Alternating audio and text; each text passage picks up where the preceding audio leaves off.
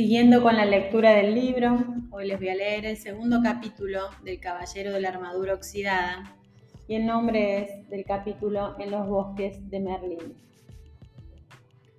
No fue tarea fácil encontrar al astuto mago. Había muchos bosques en los que buscar, pero solo un Merlín. Así que el pobre caballero cabalgó día tras día, noche tras noche, debilitándose cada vez más.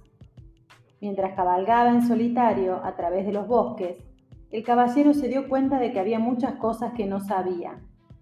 Siempre había pensado que era muy listo, pero no se sentía tan listo ahora, intentando sobrevivir en los bosques. De mala gana, se reconoció a sí mismo que no podía distinguir una valla venenosa de una comestible. Esto hacía del acto de comer una ruleta rusa. Beber no era menos complicado. El caballero intentó meter la cabeza en un arroyo, pero su yelmo se llenó de agua. Casi se ahoga dos veces. Por si eso fuera poco, estaba perdido desde que había entrado en el bosque. No sabía distinguir el norte del sur ni el este del oeste. Por fortuna, su caballo sí lo sabía. Después de meses de buscar en vano, el caballero estaba bastante desanimado. Aún no había encontrado a Merlín, a pesar de haber viajado muchas leguas. Lo que le hacía sentirse peor aún era que ni siquiera sabía cuánto era una legua. Una mañana se despertó sintiéndose más débil de lo normal y un tanto peculiar. Aquella misma mañana encontró a Merlín.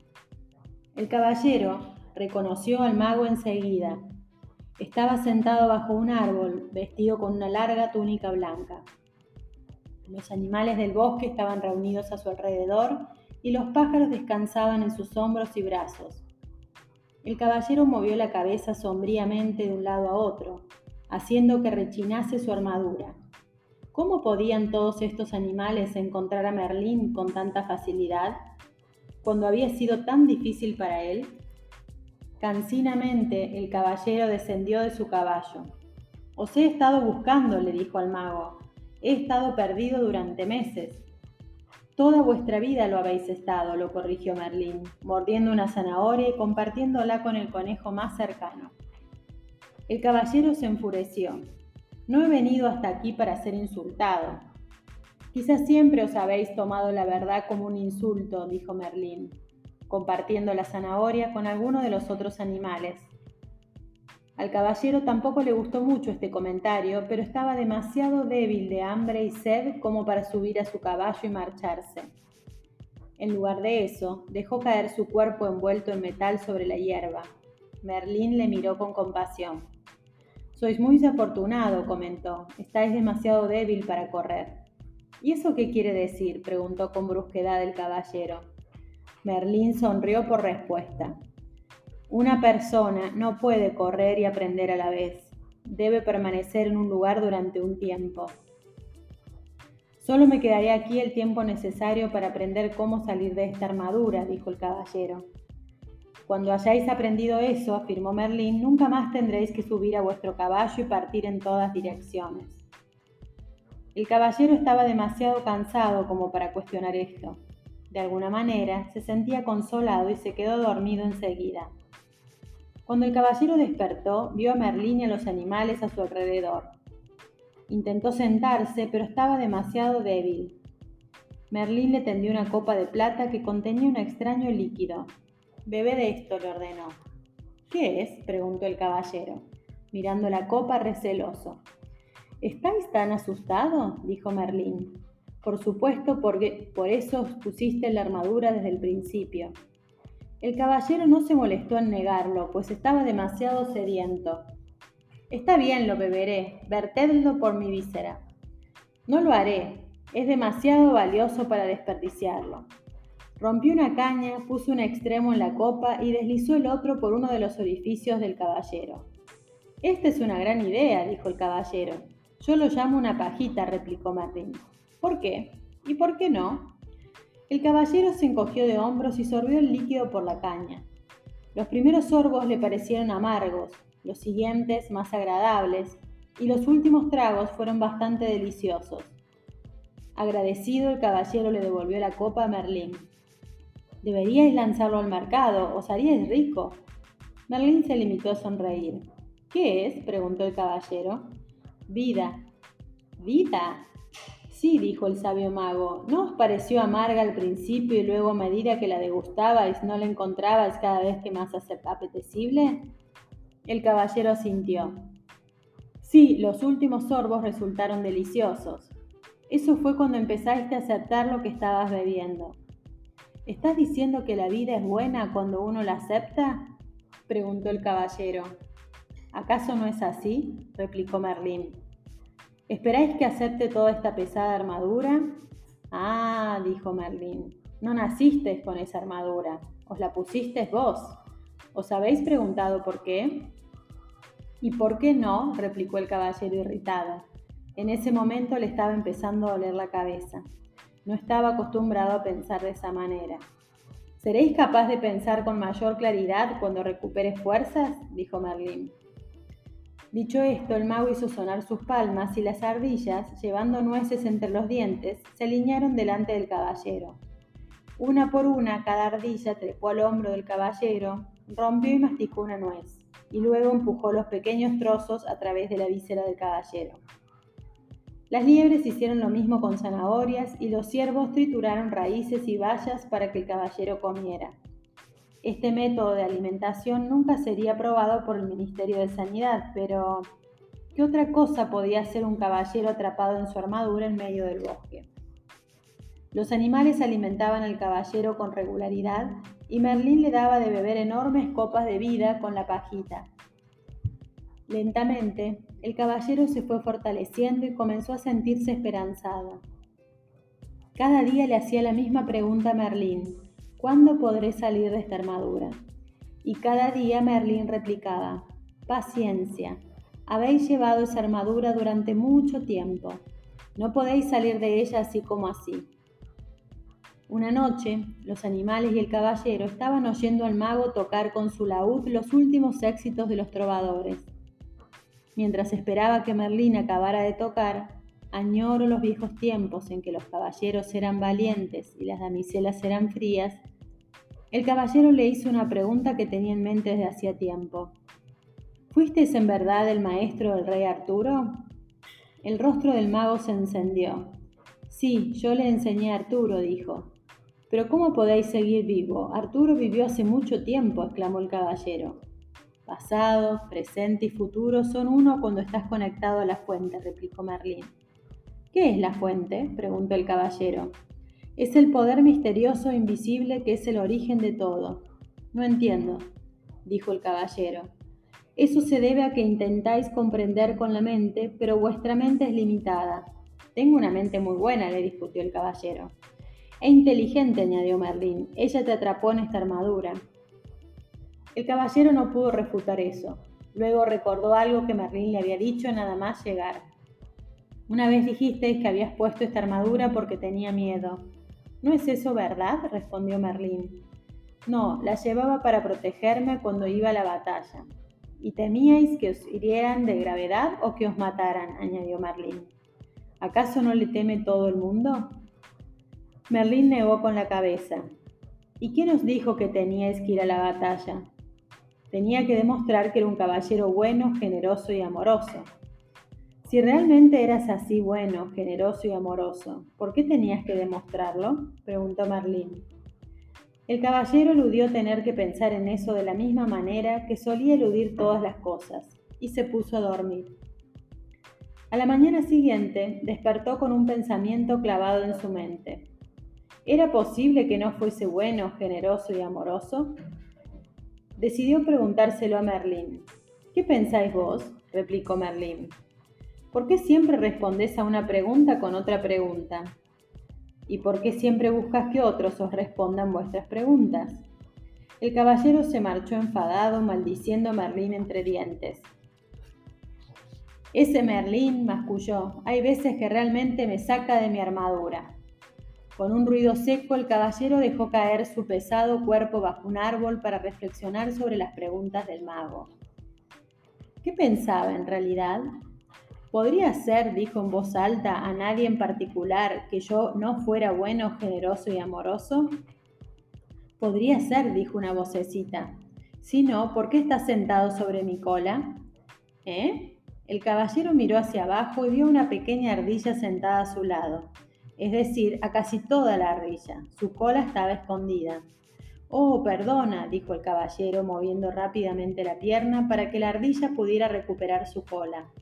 Espero no haberte hecho daño. No veo muy bien con esa víscera en mi camino. No lo dudo, replicó la ardilla, sin ningún resentimiento en la voz. Por eso siempre estás pidiendo disculpas a la gente por haberles hecho daño. La única cosa que me irrita más que un mago sabelo todo es una ardilla sabelo todo, gruñó el caballero. No tengo por qué quedarme aquí y hablar contigo. Luchó contra el peso de la armadura en un intento para ponerse de pie. De repente, sorprendido, balbuceó. ¡Eh! Tú y yo estamos hablando. Una muestra de mi buena fe, replicó la ardilla, teniendo en cuenta que os habéis sentado sobre mi cola.